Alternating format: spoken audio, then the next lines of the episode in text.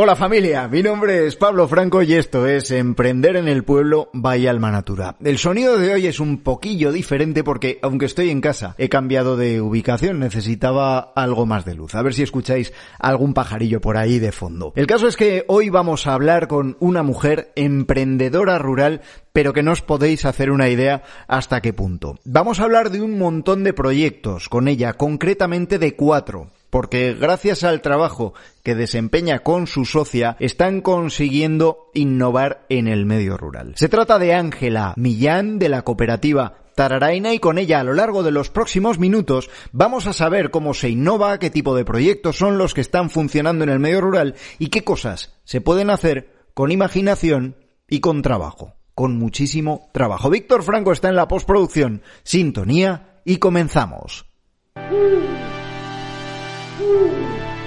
Emprender en el pueblo. Vive y trabaja donde siempre has querido. Todos los lunes, a partir de las 8 de la tarde, Emprender en el pueblo, en tu plataforma de podcast favorita.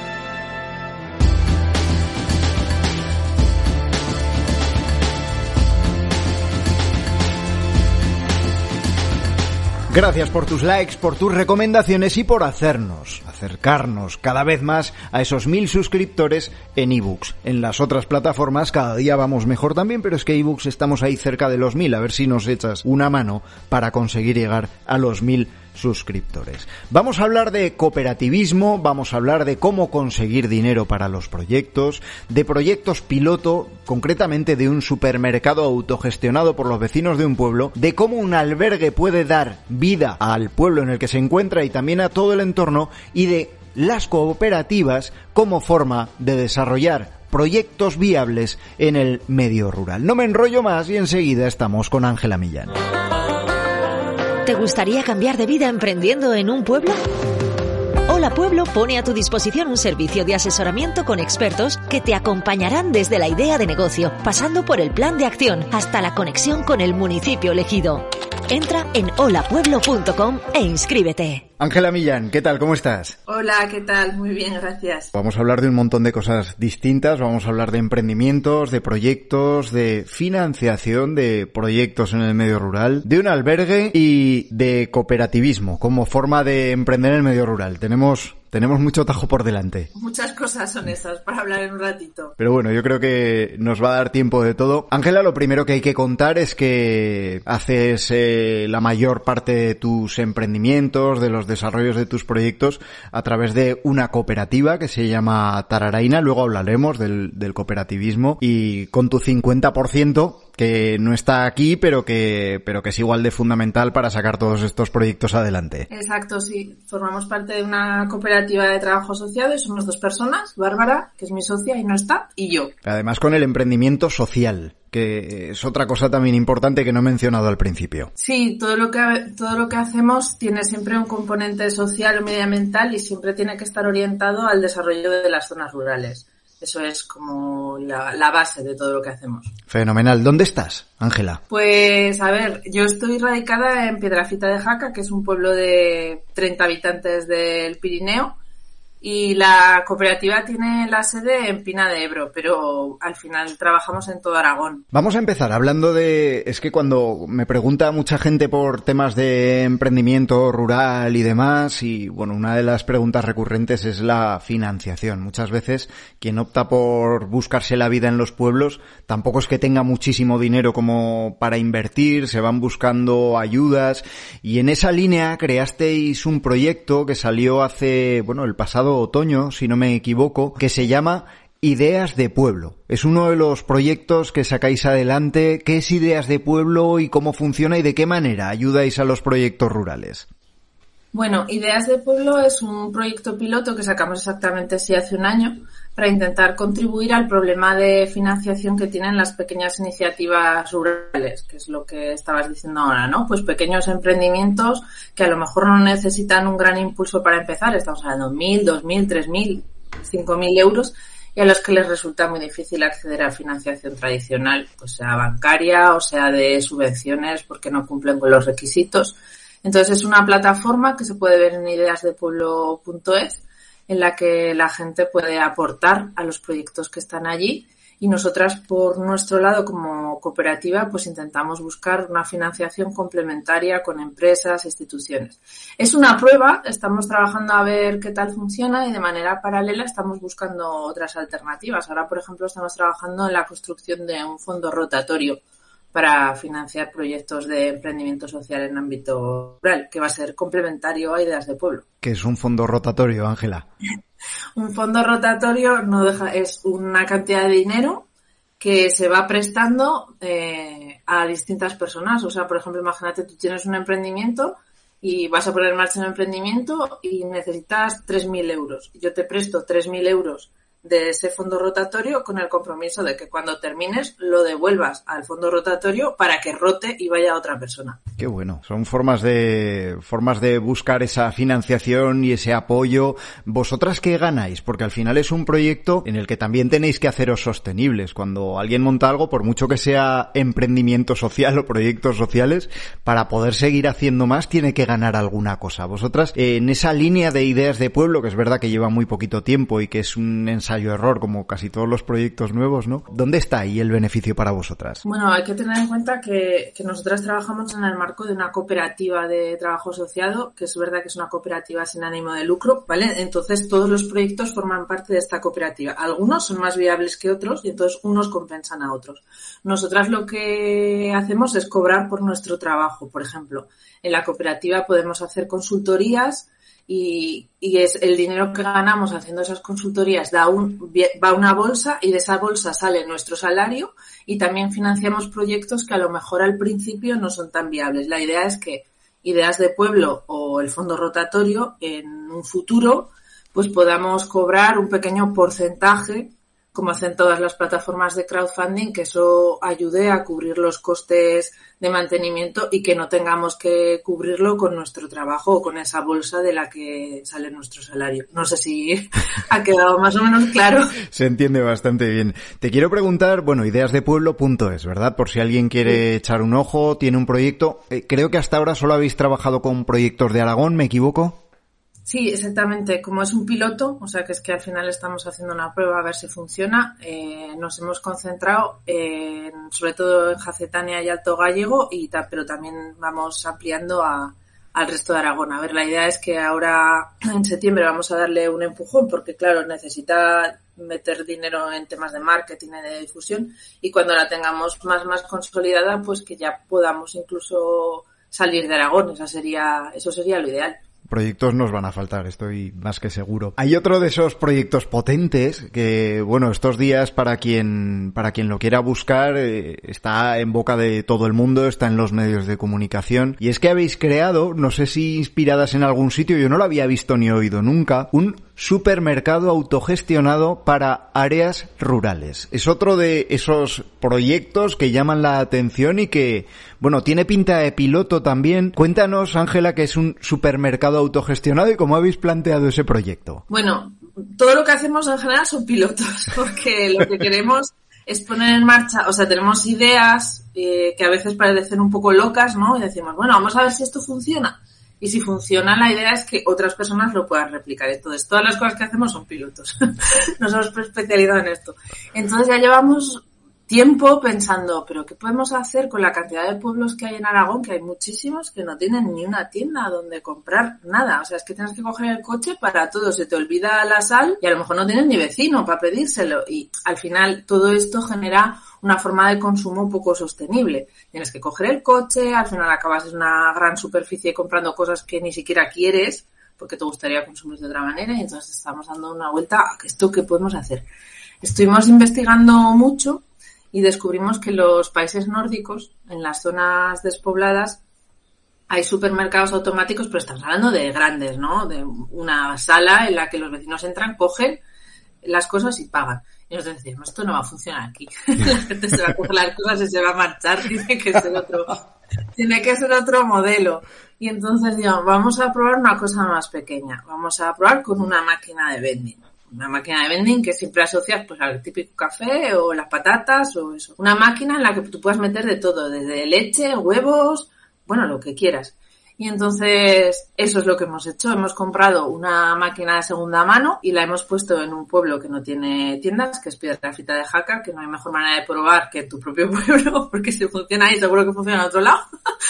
y entonces a lo que hay es un comité de vecinos, de vecinos y vecinas, que deciden qué productos poner en esa máquina, a qué precio se venden y que también se organizan para comprar, almacenar, llevar la contabilidad. O sea, nosotras lo que hemos hecho es buscar la máquina, buscar, o sea, buscar el dinero para comprar la máquina, negociar con el ayuntamiento para ver dónde se ponía, e instalarla y acompañar a los vecinos en, en la creación de este comité y en la puesta en marcha. Llevamos una semanita.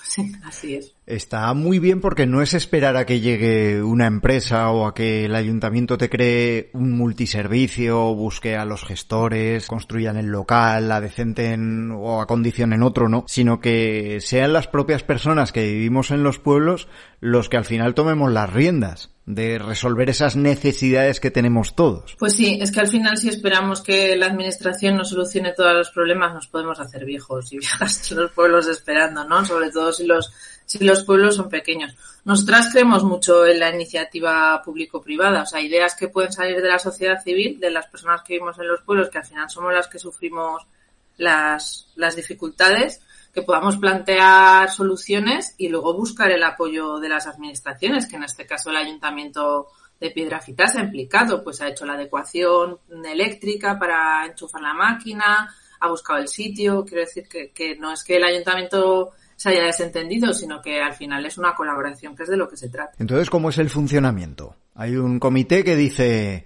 venga, esto es lo que compramos y lo que metemos en la máquina, que me imagino que tiene también sus condiciones técnicas y no podrás meter ahí una pata de jamón, pero, pero eh, los propios vecinos deciden lo que se compra, deciden el precio, hay uno que se encarga de ir a comprar a la ciudad más próxima o, cómo se hace. Sí, sí, exactamente. Pues eh, lo que hicimos fue pedir personas voluntarias que quisieran formar parte del comité, porque claro, no todo el mundo quiere ni tiene tiempo.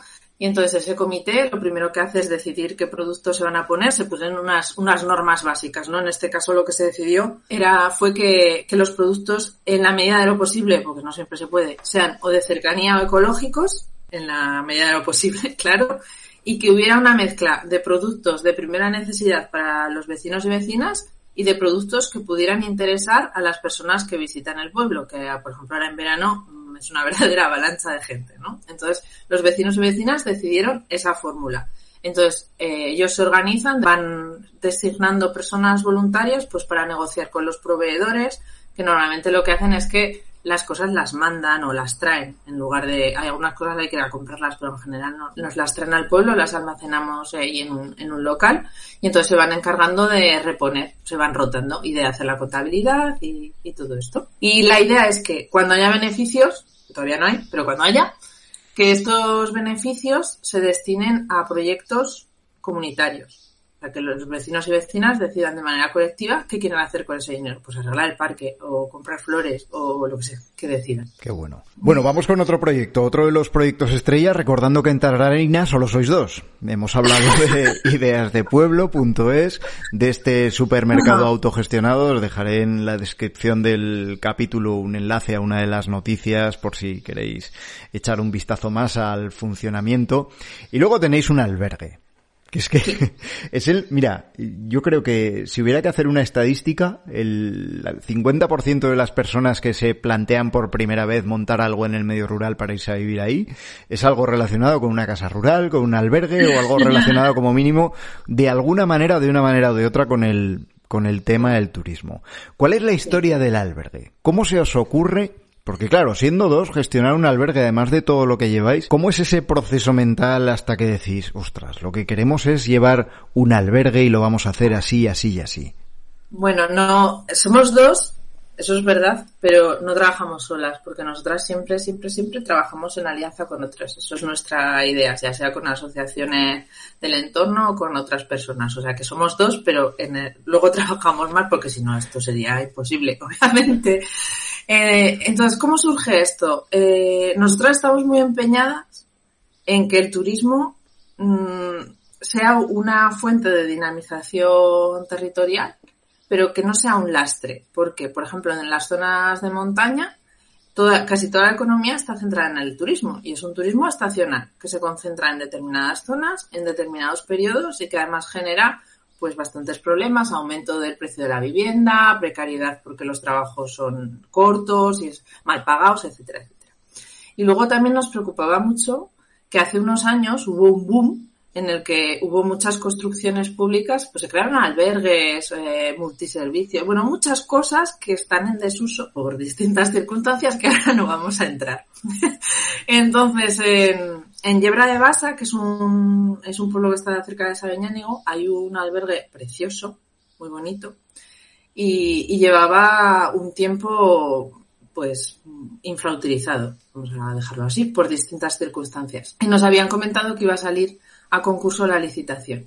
Y nosotros dijimos, sería genial coger este albergue, dar trabajo a personas para que lo lleven, porque nosotras desde luego tampoco tenemos tiempo ni tenemos formación para llevar el albergue. No es que no, no queramos, que a mí me parece estupendo hacer camas y llevar reservas, pero es que no tenemos tiempo. O sea, dar, dar trabajo y a la vez convertirlo en un núcleo de dinamización, que no sea solo que la gente venga a dormir, sino que desde el albergue se puedan hacer cosas, impulsar mercados, hacer talleres, ofrecer un espacio para asociaciones. Esa era un poco la idea.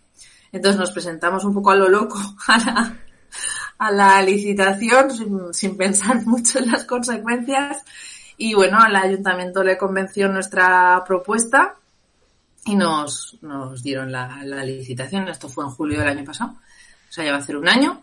Llevamos un año intentando sobre todo relanzar eh, el albergue a nivel turístico y empezando a hacer pruebas de dinamización. Pues el año pasado hicimos el mercado de Yebra de Basa, que fue la primera vez en no sé cuántos años que volvió a haber un mercado en el pueblo, porque hacía mucho que no había. Y luego pues ha estado todo el año habiendo actividades para niños por las tardes, hemos organizado cursos y bueno, ahora hay una persona que lo lleva, pues, una chica que, que, lo lleva y que está súper contenta de, de, tener esa oportunidad. Y ahora en septiembre, pues como ya está todo más estable y, y además es rentable, que es lo importante, se mantiene solo, no tenemos que, que meter dinero de, de, otros sitios, pues la idea es darle un empujón a, a toda la parte de dinamización. Queremos hacer un coworking, eh, bueno, queremos hacer muchas cosas con esa y las haréis. Eso de vivir en el pueblo de una sola cosa, ¿verdad? ¿Dónde, ah, ¿dónde quedó? Eso no, eso no puede ser. vivir de muchas, sí. ¿Cuántos proyectos estáis llevando en este momento? Yo tengo así contados a bote pronto tres, pero deben ser como diez veces más, ¿no? No, tenemos más, tenemos más porque, claro, como trabajamos con, al final la cooperativa sirve para impulsar estas ideas locas que tenemos, ¿no? Pero también para ayudar a otras personas a impulsar sus propias ideas locas. Entonces, también tenemos proyectos que no son nuestros, sino que a lo mejor la idea es de otra asociación y que nosotras lo que hacemos es darles un soporte. Por ejemplo, estamos trabajando con, con una asociación pequeñita que se llama Mayata Educativa, que tiene un proyecto de reparto de libros a núcleos rurales. Porque, bueno, quien viva en un pueblo pequeño sabe que para ir a coger libros te tienes que desplazar. Entonces, bueno, pues reparten libros a domicilio, se pueden esco escoger en una página web. Y luego, bueno, también hacemos consultorías, que al final es lo que más nos da de comer. Antes de días, ¿hay que comer? Pues sí. Nosotras vivimos fundamentalmente de consultorías. Yo odio la palabra consultorías, pero no encuentro ninguna que, que sea mejor. Lo que hacemos es, bueno, otras, otras instituciones o asociaciones nos pagan por hacer trabajos que tienen que ver con la innovación social, con el desarrollo rural. Y bueno, consultorías abiertas tenemos bastantes, a lo mejor tenemos 10, además de los proyectos, digamos, propios y locos que estamos impulsando. Háblanos, Ángela, de algunos de esos proyectos porque a los oyentes de Emprender en el Pueblo siempre les vienen bien. Las ideas de negocio o el conocer lo que están haciendo otras personas para hacer su vida en el medio rural viable. Bueno, nosotras ahora estamos, estamos, formamos parte de una, de una alianza que se llama Enlazada, que es una alianza que tiene distintas, distintas organizaciones de, sobre todo de Alto Gallego y Jacetania, y estamos con un proyecto de para crear una, es que no sé ni cómo llamarlo, una universidad rural, no sé, un laboratorio rural para, entre otras cosas, buscar soluciones a los problemas de vivienda, para recuperar oficios antiguos, para buscar soluciones a los temas de relevo generacional. Luego también estamos acompañando emprendedores que tienen distintos proyectos. Alguno de estos proyectos se puede ver en, en Ideas de Pueblo y estamos también con un proyecto que a mí me encanta. Si estuviera aquí mi socia Bárbara, os lo contaría mejor porque ya es la que lo lidera, que se trata de hacer un obrador comunitario mm, para transformar sobre todo el regalí de palo. Esto suena así como, ¿cómo? ¿El regalí de palo? el regalí de palo eh, se da de manera natural en las zonas de esto quien me escuche y sepa mucho de plantas va a decir está diciendo dotadas pero yo lo que hago repito se da en las zonas en las zonas de las riberas de los ríos de manera natural y es un cultivo que ha estado muy abandonado porque se consideraba una mala una mala hierba. Y ahora al parecer se considera un superalimento y tiene mucho mucho recorrido por delante. Entonces la idea es en Pina de Ebro en un local que nos ha cedido el ayuntamiento, hacer un obrador para transformar el regalí de palo y hacer distintas cosas con él, pues en polvo, en líquido, esto ya no me preguntes porque no tengo ni idea, pero además que las personas que trabajen en ese obrador sean mujeres en situación de desempleo vulnerabilidad y además ofrecer un espacio para otras personas que puedan desarrollar proyectos que se pueda compartir el espacio con, con, el regalí de palo. Esta parte de obradores colectivos que nos gusta mucho, estamos muy empeñadas en impulsarlo, porque, o sea, poner espacios a disposición de emprendedores para que no tengan que hacer esa inversión inicial nos parece una idea fantástica. Así que a lo mejor es el primero de muchos, ojo. ¿eh? De hecho, es que es eh, la reivindicación o la petición de muchos cuando se les pregunta qué te falta para poder lanzarte en el sitio en el que estás y poder desarrollar un proyecto y siempre te dicen el espacio, me falta espacio. Ah, sí. Ah, mira, yo es que, yo es que creo que los coworkings, que está muy bien, que ahora crecieron como champiñones hace años, o sea, todos los pueblos querían tener un coworking yo creo que en las zonas rurales el concepto de coworking tiene que ser distinto, porque no tiene mucho sentido un espacio para un ordenador, porque muchas veces se llevan a cabo actividades que necesitan otro tipo de espacios. Entonces tendrían que ser coworkings, pero más flexibles, a lo mejor con otro tipo de estructuras donde poder trabajar, pues, lo agroalimentario incluso cosas que tengan que ver con la madera, la artesanía. Pero bueno, esto es una cosa que tengo yo en la cabeza y que, y que creo que tendría más sentido que hacer estos coworkings urbanos en entorno, en entorno rural que muchas veces están vacíos. Está claro. Te quiero preguntar por un tema, lo hemos apuntado al principio. Tampoco quiero que sea una cosa complicada. Vamos a, vamos a explicarlo para Damis porque así lo entiendo yo también. Sois una cooperativa y muchas veces cuando vamos a montar un proyecto en el pueblo lo hacemos en solitario. Te contaba antes de grabar la conversación con un pastor de cabras el otro día, pues que me decía que, que es verdad que para uno solo la vida de pastor es muy, muy dura porque trabajan de lunes a domingo, aunque la mayoría de ellos no lo ven así, porque lo llevan haciendo toda la vida y para ellos es lo natural estar todos los días del año con sus animales. Pero me decía que, ¿por qué no juntarse varias personas, montar una cooperativa y acabar sacando un proyecto? Es, es una anécdota, ¿no? Pero, ¿cómo funcionan las cooperativas si lo que queremos es sacar un proyecto adelante en el medio rural? ¿Qué ventajas tienen con respecto a otras formas de emprender? Bueno, mm, ventajas para mí tienen muchas. Es verdad que tienen también desventajas porque siempre tienes que compartir las decisiones, ¿no? Y no siempre es fácil. Pero bueno, compartes, al final se trata de decir, voy, a emprender, emprender tiene muchos riesgos, muchas dificultades, voy a compartir ese riesgo con otra u otras personas y vamos a poner en la misma bolsa nuestros esfuerzos, nuestros dineros, nuestros saberes para tener mucha más fuerza. O sea, vamos a unirnos para ser más fuertes. Este es el principio de la cooperativa. ¿Qué es lo que las caracteriza? Que son muy democráticas. En una empresa, por ejemplo, una empresa normal, una sociedad limitada, imagina que hay tres personas o cuatro y no todas van a tener el mismo poder, va, a depender un poco pues del dinero que hayan puesto, ¿no? Al, al principio, al empezar la empresa, en una cooperativa, todas las personas que son cooperativistas tienen el mismo poder de decisión. Una persona, un voto. Es totalmente democrático. ¿Vale? Se toman las decisiones de manera conjunta. Esto es lo que las caracteriza, la democratización. Y también que las personas están en el centro de todo, ¿vale? Todas las personas pues tienen el mismo valor, tendrían que cobrar lo mismo, tendrían que tener el mismo tratamiento y al final se trata de una manera de emprender en la que compartes riesgos, compartes también pues esfuerzos. Claro, yo todo esto que os he contado, imaginaros si estuviera sola. Sería, sería imposible. Es un milagro siendo dos. bueno, pero ya somos dos y eh, a lo mejor en el futuro somos más. Por ejemplo, os voy a poner un ejemplo. Te voy a poner un ejemplo. Eh, el otro día me hablaban de personas que se dedican a la trufa, truferas, ¿no? Que se dedican a, a la trufa. Están intentando vender sus trufas por su lado, pues mm, haciéndose un hueco en el mercado, gastándose un montón de dinero en marketing, en tal, pues tienen que comprar una máquina, pues a lo mejor es una máquina que cuesta X, y entonces han decidido cooperativizarse. Entonces, pues, en vez de intentar hacer su lucha por su lado, la van a hacer todos juntos. Todos juntos van a poner el esfuerzo para vender las trufas de todos. Entonces, cuando tengan beneficios, se repartirán entre todos. Si tienen pérdidas, las repartirán entre todos. Si hay que comprar una máquina X, la comprarán entre todos y la compartirán. Eso es eh, emprender de manera cooperativa y para mí es una solución maravillosa para el mundo rural. Es que no entiendo cómo no hay más. El mundo rural tiene que estar lleno de cooperativas. Bueno, las cooperativas agrarias del mundo rural en su origen tienen este, este planteamiento, ¿no? Pero es que se puede extender a cualquier actividad. Hablabas de pastores, pero es que se puede hacer cooperativas de todo, de guías, de, de, de todo. Qué bueno, la vida del pueblo muy tranquila, ¿no, Ángela?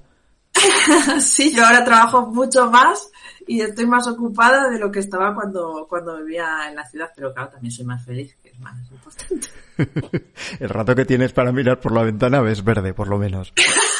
sí, el ratico que tienes para levantar la vista. No, no, yo tengo mucho tiempo para pasear, ¿eh? aunque parezca, aunque parezca mentira. Ángela, y es un poco pregunta de examen. ¿Cuál sería la recomendación que darías a aquellas personas que nos escuchan? Fíjate, yo pensaba que eran muy rurales todos nuestros oyentes y resulta que la mayoría son urbanitas que aspiran a irse al medio rural.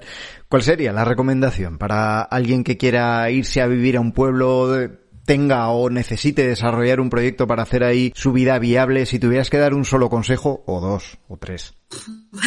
Es una, esto es una gran pregunta. Mm, bueno, lo que buscaría sería un sitio en la que tuviera cierto anclaje, que siempre es muy, más fácil, ¿no? Es más fácil llegar a un sitio en el que tengas pues raíces familiares, de amistad o de cualquier tipo. Porque en, las, en los ámbitos rurales la red es clave para hacer cualquier cosa, a nivel personal y a, nivel profesional. O sea, si tú vas a un sitio sin red, va a ser muchísimo más difícil. Entonces, esa sería mi primera recomendación.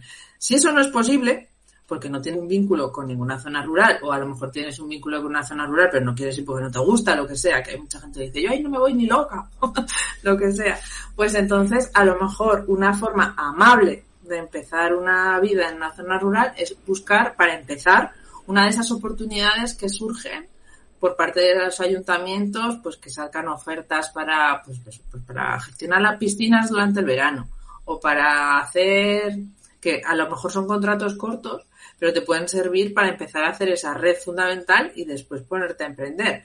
Y luego, para emprender en un pueblo, por favor, no venir con una idea preconcebida, decir, Ay, tengo una idea maravillosa que voy a poner en este pueblo, les voy a solucionar la vida a todos y va a funcionar.